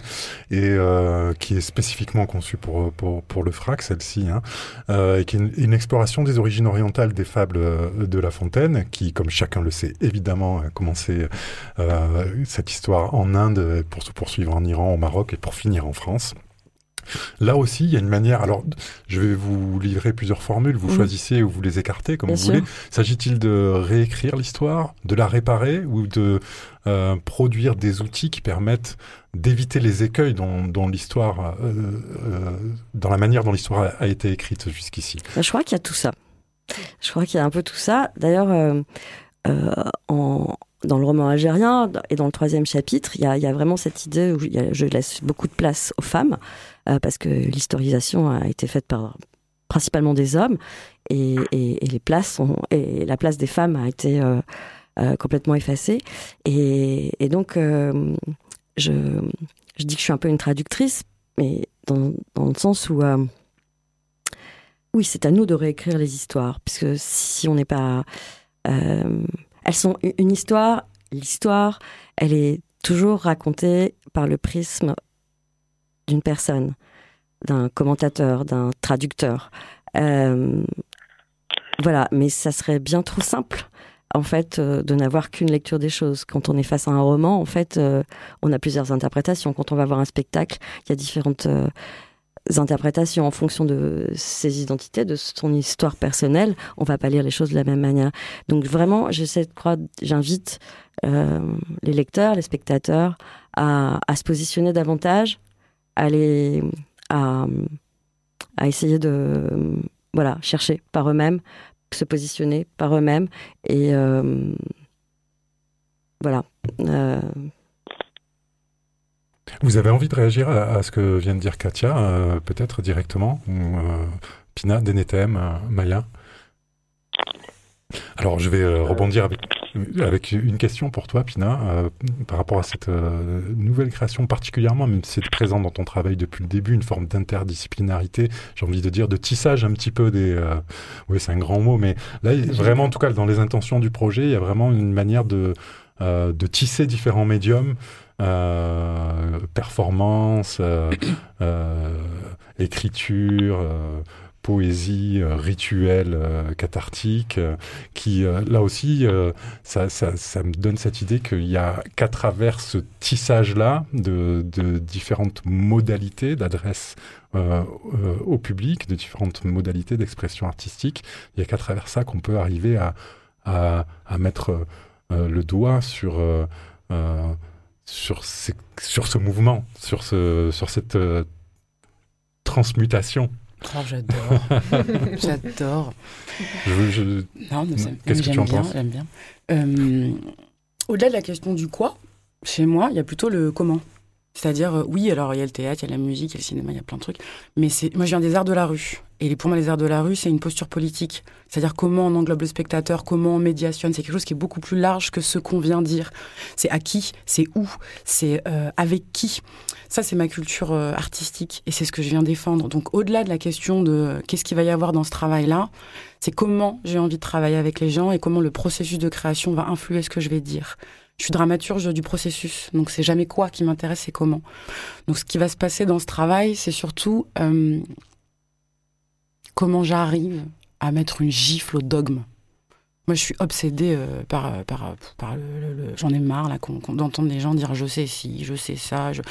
J'ai envie d'écouter des, comme disait euh, Katia, des individualités. Même si ce mot est pas très joli. J'ai envie d'écouter des gens dire je, dire un jeu politique, qu'on puisse justement écouter comment le monde il est euh, pas compliqué mais juste complexe. Mm. Donc j'ai envie d'imaginer des choses où euh, moi je suis un point de départ, évidemment, mon histoire personnelle va être un point de départ, mais comment cette histoire-là elle est euh, transmissible, comment je suis capable d'écouter, comment je suis capable de recevoir la parole, comment je suis capable d'imaginer des espaces où c'est simple et agréable de pouvoir se raconter, comment l'intime est politique et c'est les espaces où l'intime est, est goûtable et partageable, il doit être ça ça doit se construire. Et c'est ça, moi, que je viens, que je viens travailler. Je viens dire que, ok, je viens dire je, coucou, bonjour, je, moi, ma grand-mère et ma mère, mais je viens aussi parler des grands-mères des autres. Et, pour ça, j'ai la responsabilité, en tant qu'artiste qui, qui, reçoit de l'argent en plus du gouvernement, de créer des espaces partageables. Où du coup, euh, ce fameux monde là qu'on parle en mouvement, qu'on puisse le sentir, qu'on puisse sentir que c'est mmh. complexe et pas compliqué. Donc c'est plutôt ça qui va se travailler dans dans le noir en crabe, j'aime bien quand, quand, quand, elle parle Katia, parce que je sens déjà que les artistes, là, ils inventent des trucs où il y a des multi-espaces, où on circule, on traverse, où il y a des absences de focus aussi. Euh, ça rejoint un peu ce que raconte aussi des méthodes d'une certaine manière, aux auditeurs de faire le lien, mais dans ce travail-là, il y aura trois chapitres. Il y a un chapitre où on vient transmettre euh, des savoirs vernaculaires, euh, voilà, ancestraux, sur plutôt des, des trucs artisanaux. Il y aura, je sais pas, un mec qui vient parler d'hypnose, une nana qui vient parler de transgénérationnalité. Oui, je suis hyper d'accord avec euh, des méthèmes, c'est normal normal de parler psycho, c'est normal de parler thérapie, c'est normal de parler de chamanisme. Ça fait partie du monde, ça côtoie la philosophie, ça côtoie la poterie, ça côtoie euh, comment tu viens charger ton téléphone portable et t'allonger dans un coussin. Tout ça se côtoie. Donc le premier espace de travail, ça sera un ventre, un salon de coiffure africain. Moi, j'ai une expérience de salon de coiffure africain. C'est mon seul lien avec euh, finalement l'Afrique. C'est cet endroit où on venait avec ma mère pour qu'elle vienne euh, prendre des produits et tout. Et c'est le seul endroit où je voyais des femmes noires qui sortaient toutes avec des blancs et elles racontaient des trucs. Et nous, on était les enfants métis. On était là. Oh putain. Et on entendait des accents, des trucs. Bah, c'était tellement drôle. Et, euh, et tout était là tout. La magie, le politique, les thunes, les tantines. Et moi, j'adore ça. Donc, le premier espace, ce sera ça. Comment le public vient participer à la transmission de quelque chose. Avec, voilà, des ateliers. La deuxième partie, on a envie. Ah là, je raconte n'importe quoi parce que le projet n'est même pas créé. Là, je suis dans la phase du rêve. Coproducteur, bonsoir. la deuxième partie, ça sera plutôt un truc où on se rend compte, où on va y construire des poupes totes. C'est des poupées totems et où les spectateurs, avec les savoirs qu'ils ont appris dans l'espace 1, vont être des petits groupes et vont devoir construire des poupées monumentales. Voilà, ces poupées dont donc habité l'espace public pendant un temps. Et puis la troisième partie, ce sera plutôt un rituel performatif où je crois que je vais, on va tuer les ancêtres et raccommoder. Voilà, donc il y a plusieurs modalités, mmh. mais en fait c'est parce que c'est euh, nécessaire qu'il y ait plusieurs modalités. Voilà. Euh, Maya, je me tourne vers toi, Maya Mindou, parce que euh, là encore, j'entends un écho dans, dans, ce que vient de dire Pina notamment, mais dans ce qu'on a entendu avant dans, les, euh, dans la bouche de, de, Katia ou de Denetem. Euh, toi, ton, ton, travail artistique, il est, il est, euh, on peut pas le désolidariser d'une forme d'engagement politique aussi. Euh, et je pense à ton au travail que tu fais avec la revue Ballast, entre autres, mais bon, mhm. il n'y a pas que ça. Le, je pense aussi au travail de recueil de témoignages que tu peux faire. Donc, on, on retrouve cette dimension aussi de d'accumuler des, des voix singulières, individuelles pour pour, produire un sens. Pour toi, c'est cette question de, l'engagement, est-ce qu'elle est, euh, euh, elle est intimement liée à, cette question du, euh, du devenir, pour pas dire l'identité, mais en tout cas de, découvrir qui on est et qui on, et qui on est en train de devenir? Euh, il y a beaucoup de choses à dire là-dessus. Oui, pardon, je fais toujours des questions non, non. rallonges. Non, non, du tout. Euh, déjà, merci pour vos interventions qui sont hyper riches et, euh, c'est incroyable comment en fait on sent que ça vient toucher à tellement d'endroits et que c'est tout le temps en mouvement. Tout ce qu'on dit là, ça bouge tous les jours en fait. Et donc la question de l'engagement, je vais, revenir un peu à ce que je disais au début de manière un peu abrupte, mais je crois que c'est essayer de comprendre et essayer de relier les deux territoires dont je suis issue. Et j'ai besoin de comprendre ces liens parce que j'ai vécu dans les deux et, je, et ces liens-là sont historiques, politiques et coloniaux. Donc moi, clairement, mon entrée, elle, elle, elle est, c'est même pas une entrée, c'est plutôt, ça traverse tellement mon histoire familiale, ça. C'est-à-dire que c'est ça qui a généré les déplacements, c'est ça qui a généré des, des ruptures familiales, c'est ça qui a généré, euh, euh, ouais, le, fait de porter tellement de langues fantômes, etc. Et qu'en fait, la racine de ça, c'est euh, le déplacement qui est lié à l'histoire coloniale. Donc, de fait, pour juste dans l'espace familial, comme tu disais, à partir du jeu, évidemment, on, déplie, on déroule et on, on croise que de la politique. Et voilà. Donc ça, c'est, on va dire, c'est, l'approche que j'ai. Euh, après, on a, on a plein de langages. On a ce langage-là qui est politique. Euh, et il y a ce qu'on nous interdit un petit peu. J'ai l'impression d'avoir aussi le par, le, enfin, par, la traversée sensible de vouloir comprendre tout ça et on est plein à vouloir le faire. En, ce moment, on est un peu pointé du doigt pour avoir besoin d'archives, pour avoir besoin de témoignages, pour avoir besoin de dire je, pour, pour exprimer des colères qui sont aussi légitimes.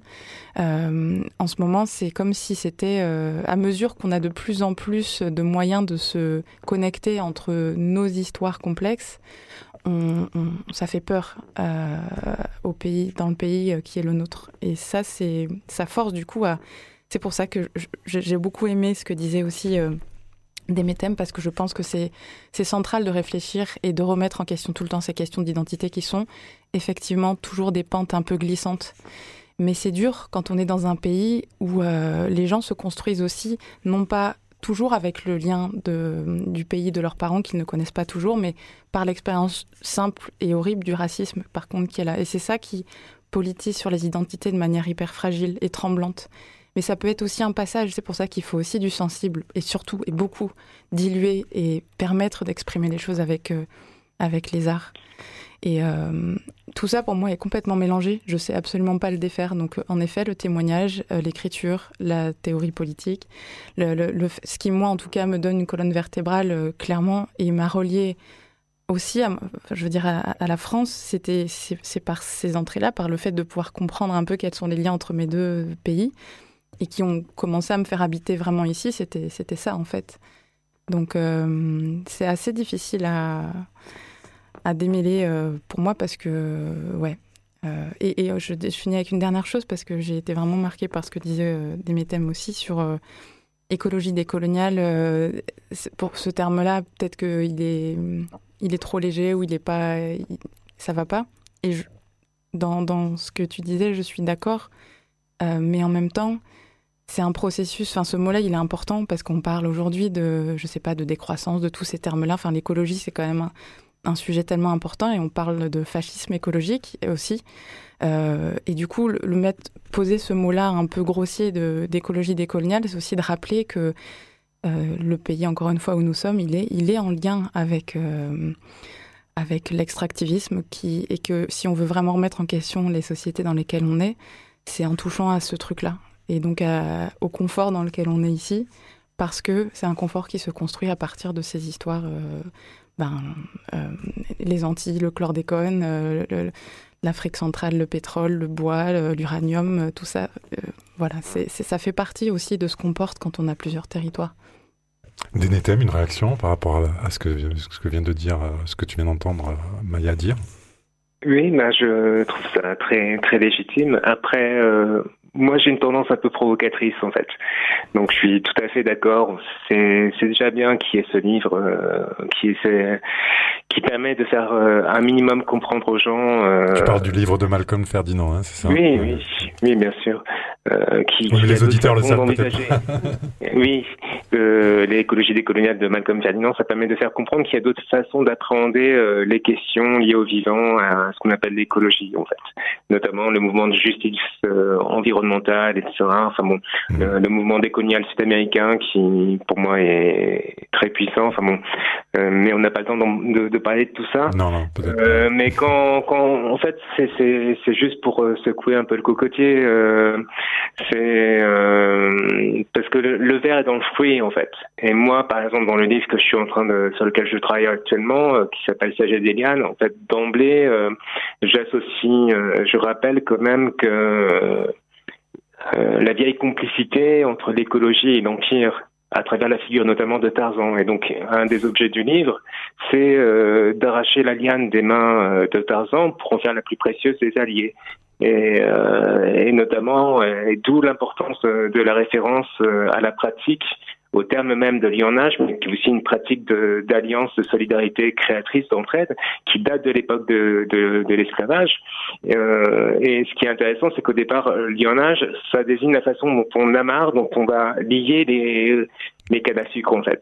Et c'est ce terme issu du vocabulaire esclavagiste qui va être retourné en, en pour exprimer en fait euh, les, les, pratiques d'alliance et de résistance créatrice euh, euh, que ce soit les sociétés de travail comme le Kumbit ou les squads à Haïti, enfin le lionnage c'est ça aussi au départ, euh, jusqu'au marronnage, à l'insurrection, enfin toutes ces conjurations, toute cette trame de conjuration euh, euh que, véhicule l'idée de lionnage. Donc là, la, façon dont on va aborder la liane, c'est pas du tout comme ah tiens le lichen, ah tiens je sais pas l'orchidée, le, corail, enfin bon, et, et, tout le monde sait que ça, et on construit in abstracto un modèle de vie idéal. Nous, quand on parle des d'éléments végétaux ou animaux, euh, c'est lié à une expérience historique et, aussi à un ancrage euh, dans nos cosmologies. C'est-à-dire que la liane, chez les Amérindiens, c'est pas, enfin d'Amazonie, euh, non, c'est pas juste un truc de, de, euh, euh, néo-ruraux, euh, la liane, c'est en fait l'esprit de la forêt. En fait, c'est l'équivalent de, de, de l'iboga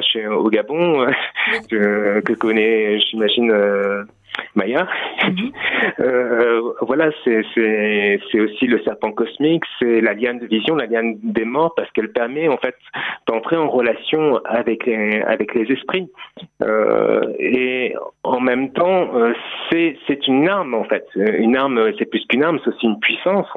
Euh, pourquoi? Parce que la colonisation, c'est aussi une colonisation d'abord par les imaginaires et euh, des psychotropes comme le peyote, comme la coca, comme comme euh, l'ayahuasca, etc., euh, l'iboga, etc. Ça donne des visions savantes, ça permet de faire entrer en relation avec d'autres entités et donc de, de déjà de, faire de consécuter la, la, la matrice. Euh, voilà, donc euh, voilà, je, je, je, comprends pour, euh, mais euh, moi, ce qui me pose problème, je, je pas, il y a un côté des fois le, le Enfin, je pense qu'il faut aussi un peu plus de, parfois d'ironie ou de. Enfin, je parle dans le champ théorique, quoi. C'est, il y, a, une sorte de sérieux qui, qui m'insupporte de, et de gens qui sont trop propres sur les plateaux télévisés. Euh, c'est, assez. Bon, moi, il vaut mieux pas que je sois sur un plateau télévisé. si. je... passe plutôt par une exposition ou, enfin, je vais plutôt parler de, la, de, l'exposition justement. Euh, rapidement, des thèmes, s'il te plaît, parce qu'on arrive à la fin de l'émission. D'accord. Juste euh, rapidement, moi, je viens plutôt d'un pays qui n'existe pas pour aller vite, la, la Centrafrique. Euh, qui est pas loin du Gabon et du Cameroun. Euh, mais en général, les gens euh, connaissent le nom Gabon, Cameroun, mais bon, et donc ça m'a obligé en fait à, à me construire plutôt dans, dans, une dispersion, quoi. Parce que et en plus la Centrafrique, c'est difficile d'y aller en fait. C'est sans, sans risquer sa vie, en fait, surtout qu'on est dans quand on vient de certaines familles. Donc le projet Sagesse Eliane, on va avoir des gens par exemple comme Hawad qui, qui est Touareg de, de, de la région de, de du Niger. Euh, on va avoir des, des, des, personnes comme des artistes euh, Ndjuka, Saramaka, etc. De, de, Guyane. On va avoir euh, Ahmedine Khan avec Stéphane Verlet-Botero avec l'école des mutants. On va avoir euh, des, artistes réunionnais, etc. Enfin, l'idée c'est vraiment euh, comme là je reviens à nouveau à ce que disait Maya, c'est oui, moi aussi je connais bien ce cloisonnement en fait entre la réalité hexagonale des, gens, la majorité des gens ici croient que la France se limite à la France, euh, à la France hexagonale, alors que la France, c'est une France globale en fait, qui, qui, se construit, qui se nourrit en fait de non seulement des outre-mer, mais tout, de tous les territoires qui sont sous hégémonie française, euh, sans laquelle elle ne, serait pas indépendante en fait. Euh, et, donc euh, là, l'expo a lieu sur le plateau de Mille Vaches, qui est un lieu de radicalité politique.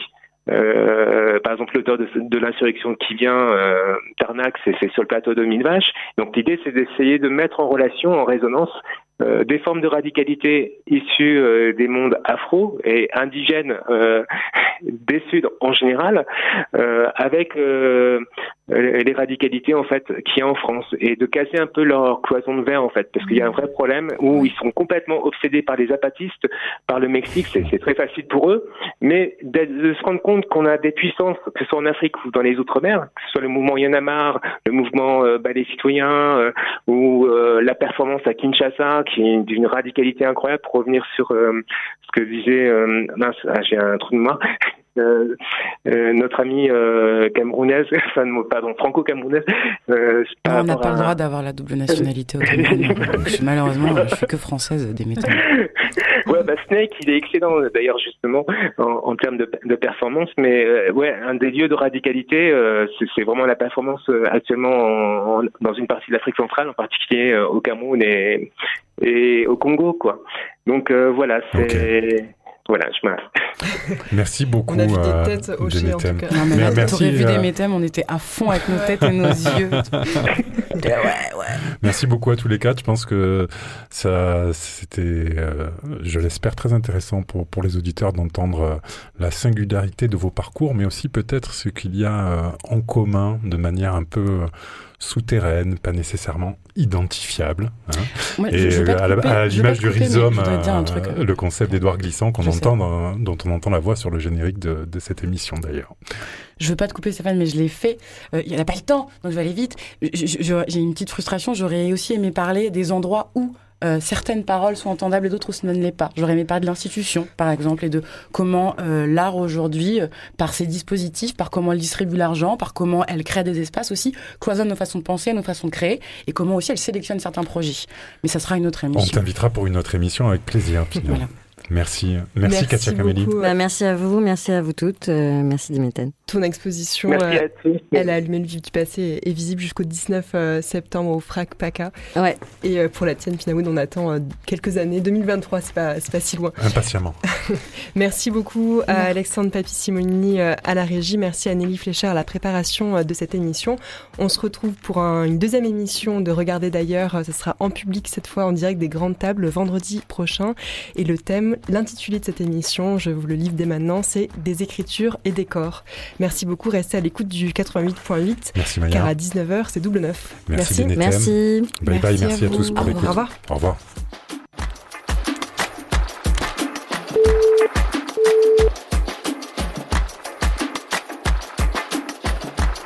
Retrouvez-nous le vendredi à 17h. Vendredi à 17h. Du 4 juin au 9 juillet en émission publique à la Frigibelle de Mai et sur le 88.8 FM et en DAB+.